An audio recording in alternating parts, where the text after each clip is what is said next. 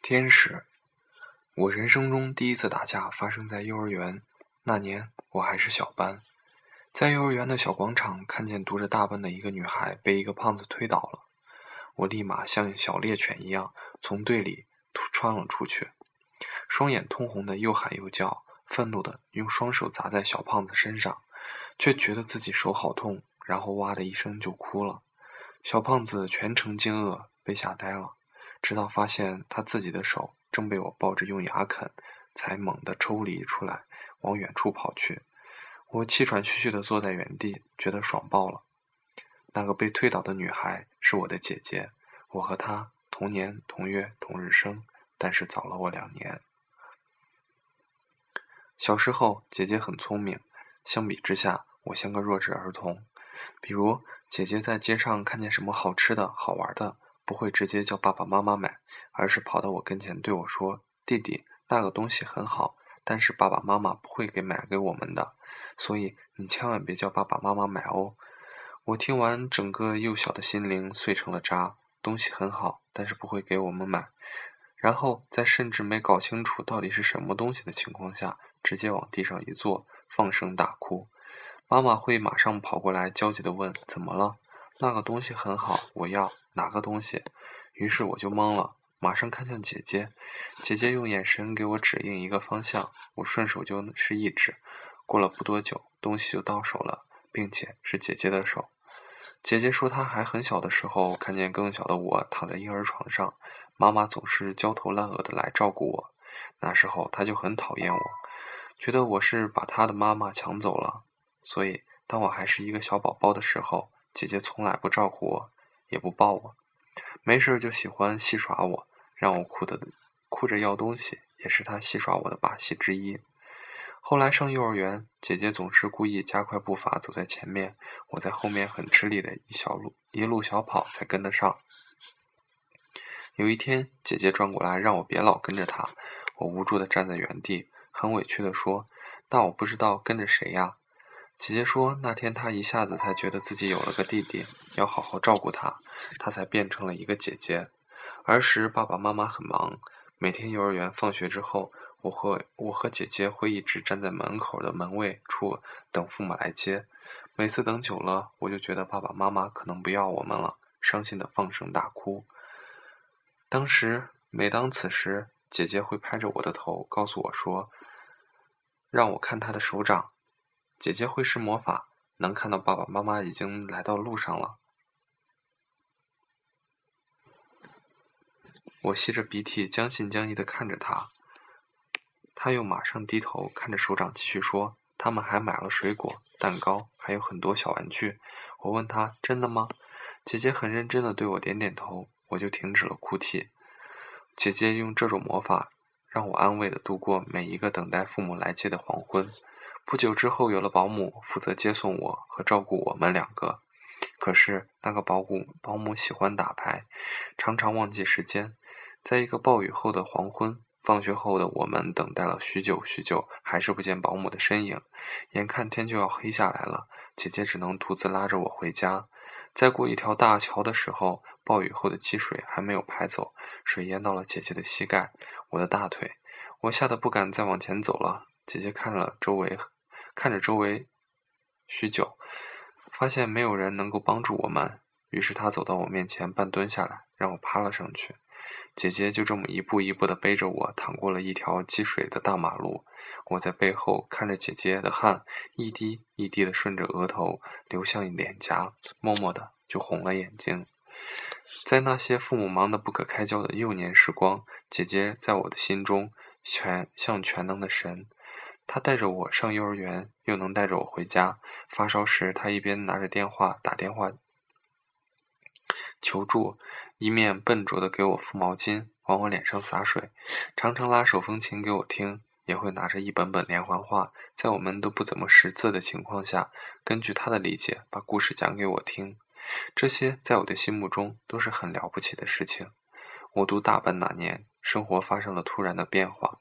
家里的生意出现了一些问题，姐姐无奈要被送去外婆家寄养一年。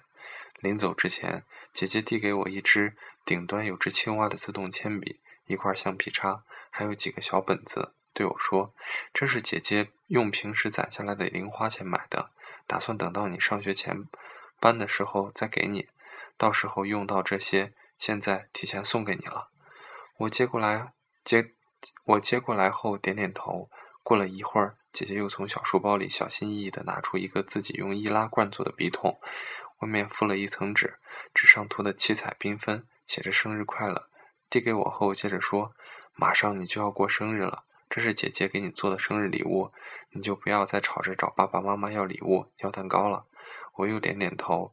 姐姐又强调了一次：“这次是真的哦，你不能吵着找他们要礼物，这次你要懂事。”我辩词以后。我便似非而似是而非的明白了点什么，用力的点点头，然后看着姐姐背着一个小书包和外婆离去的身影，突然想起马上也是姐姐的生日，我却没有礼物可以送给她。看着那个笔筒，我流下了伤心的眼泪。姐姐去了外婆家的日子里，妈妈总是给我煮一锅粥放在家里，然后就和爸爸出门工作了。我常常一个人在家里。发呆一整天，翻烂了手上所有的《三毛流浪记》连环画，最后唯一的娱乐只剩下那个安在门后门背后的小球架，安在门背后的小球架和手上的一只小篮球，坐在床上不断的投篮，有时候进，有时候不进，常常忍不住想姐姐住在什么地方，在干什么，但却再也没有哭过。我那时想，等我再见到姐姐的时候。他就会发现我已经不哭不闹了。那一年的家里总是有堆积如山的半成品衣服，每天夜晚都能看到父母蹲在大厅，汗流浃背地给那些衣服钉纽扣。那时我才明白，为什么我的生活突然变化有这么大。再也没有娇生惯养，到哪儿都有人供着的日子，再也没有，所以再也没有对父母耍撒泼耍赖的要过任何东西。半年后，我们到了另一个城市，在陌生的地方，我渐渐发现自己总在潜意识里充满了姐姐的影子。比如，面对陌面对陌生人时，我会想，如果是姐姐会怎么做；在需要问路时，我会想，如果是姐姐会怎么开口。那时我还害怕搭乘手扶电梯，站在下面时，我会想，如果是姐姐，已经一步踏上去了吧？然后我就一步踏了上去。我常常拿着一盒蜡笔。在纸上歪歪扭扭的画画，画画内容大多是都是姐姐。有时她站在一片绿色的草坪上，有时她站在五颜六色的彩虹里，还有时她在一片灰蒙蒙的灰色里，只有背影。又半年之后，姐姐回来了。小孩子总是长得很快，一个月不见都变化很大，何况一年。吃饭时，我和姐姐对视一眼，感觉很陌生。仿佛第一次见面，在接下来的日子，我们很少对话，也不像曾经那样无话不谈了。直到我上小学的前夕，我在阳台上对姐姐说：“我觉得很害怕。”姐姐说：“为什么？”我就觉得上小学很很很害怕。接着，姐姐笑着跟我说，说了很多关于小学有趣的事，还把她的红领巾拿出来给我戴上，说我戴起来很好看。最后，姐姐趴在阳台上问我。这一年过得好玩吗？我摇摇头说：“放假我都是一个人在家。”姐姐趴在阳台上没有说话。晚风吹了过来，头发飘了起来，还却遮不住她被黄昏映红的眼睛和脸。时间总是不停歇，也不曾让我们喘过一口气，便推着拉着我们向前跑。我十五岁那年，姐姐已经十七岁了。我由于在校表现突出，体操分根本。操行分根本及不了格，于是姐姐上到高三时，我还留级在初中部。姐姐的青春期喜欢看看《幻城》《梦里花落知多少》，而我只看《火影忍者》和《古惑仔》。姐姐喜欢逛街，而我只喜欢坐在街边和一大群江湖兄弟抖脚。所以，我们完全没有任何共同点。共同话题，生活里除了同住一个屋檐下，没有了任何交集，并且他在这之前的两年里，就开始对我有一种莫名的疏离感，甚至某一段时间，我们因为争吵过多而彼此仇视。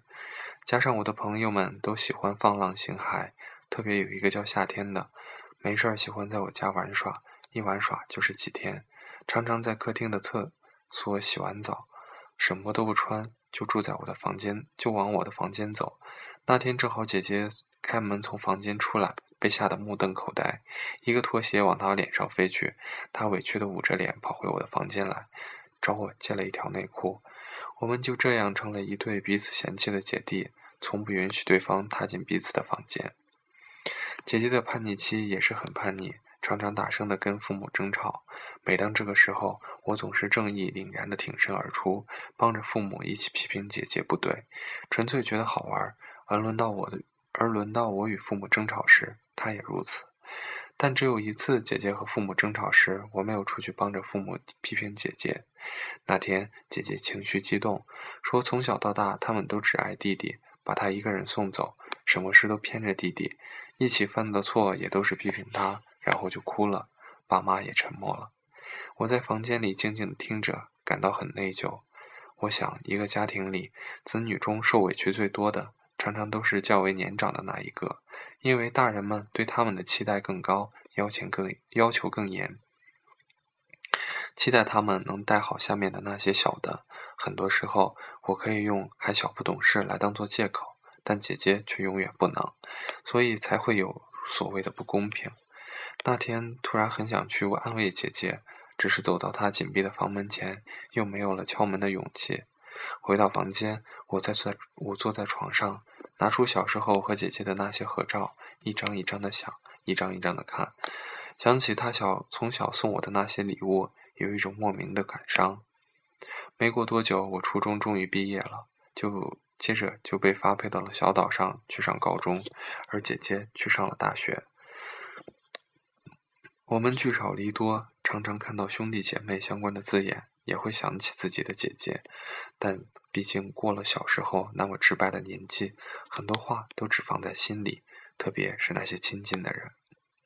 长大以后，我常常假装看不起姐姐，总是嘲笑她写一呼，写一些傻乎乎的 QQ 签名，看一些莫名其妙的书，和一些同样傻乎乎的人交往，进行着一些傻乎乎的休闲娱乐。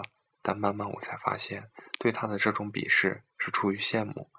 姐姐常常会在某天突然消失不见，像小时候那样，接着就能看到她朋友圈里，能陆续的看到许多世界各地的美景，并且在路上认识许多外国人，和他们交流，和他们成为朋友，还可以只身一人去西藏一个月，然后带回好多好多见闻。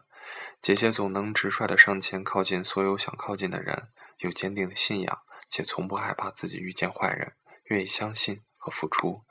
我不曾有过他一般的勇气，却一直想成为他这样的人，遵循着自己当下的想法，立即行动，或是毫无畏惧、满兴奋地去一些遥远而陌生的地方。所以在偶尔遇到难题，我还是会想起姐姐。如果是她，会怎么做？就开始厌恶她。却是源于自己那种奇怪的自尊心，但后来我想明白了，姐姐就是一个值得尊敬的人，而自己想着如何像你一样成为一个值得尊敬的人，并没有什么好觉得可耻的。在我高中毕业后，出人意料的考上了一个本科，去上了大学。没过多久，姐姐毕业了，她选择了去其他地方工作。在一个晚上，我的母亲问我今天怎么不开心。我说我想我姐姐了，于是和爸爸一起开车去看姐姐。穿过一条脏乱的小巷子，看到姐姐狭窄的出租屋，几乎只有一张床和一些简单的充电和一些简单的电器。桌子上放着两个苹果，姐姐却一直兴奋不已兴奋又喋喋不休地跟我们说着这里附近有哪些好吃的东西，直到我们走出去。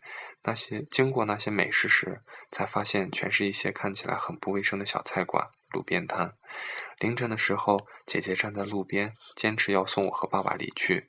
我透过车窗看见姐姐，觉得她站在黄昏的路灯下，显得那么形之影单、矮小、瘦弱。一股莫名的心酸涌上心头，眼睛红了。回过头来，才发现一晃好多年，我已经比她高出了一头。她再也不能背着我淌过一条积水的马路，反倒是她在我心中变成了一个需要人照顾和保护的小女孩，就像她小时候照顾和保护我那样。想起小学一年级时，美术老师让我们画一个亲人，我在纸上画了一个瘦小的小女孩，小女孩背后却有一个大、一大一对大的占满了整张纸的翅膀。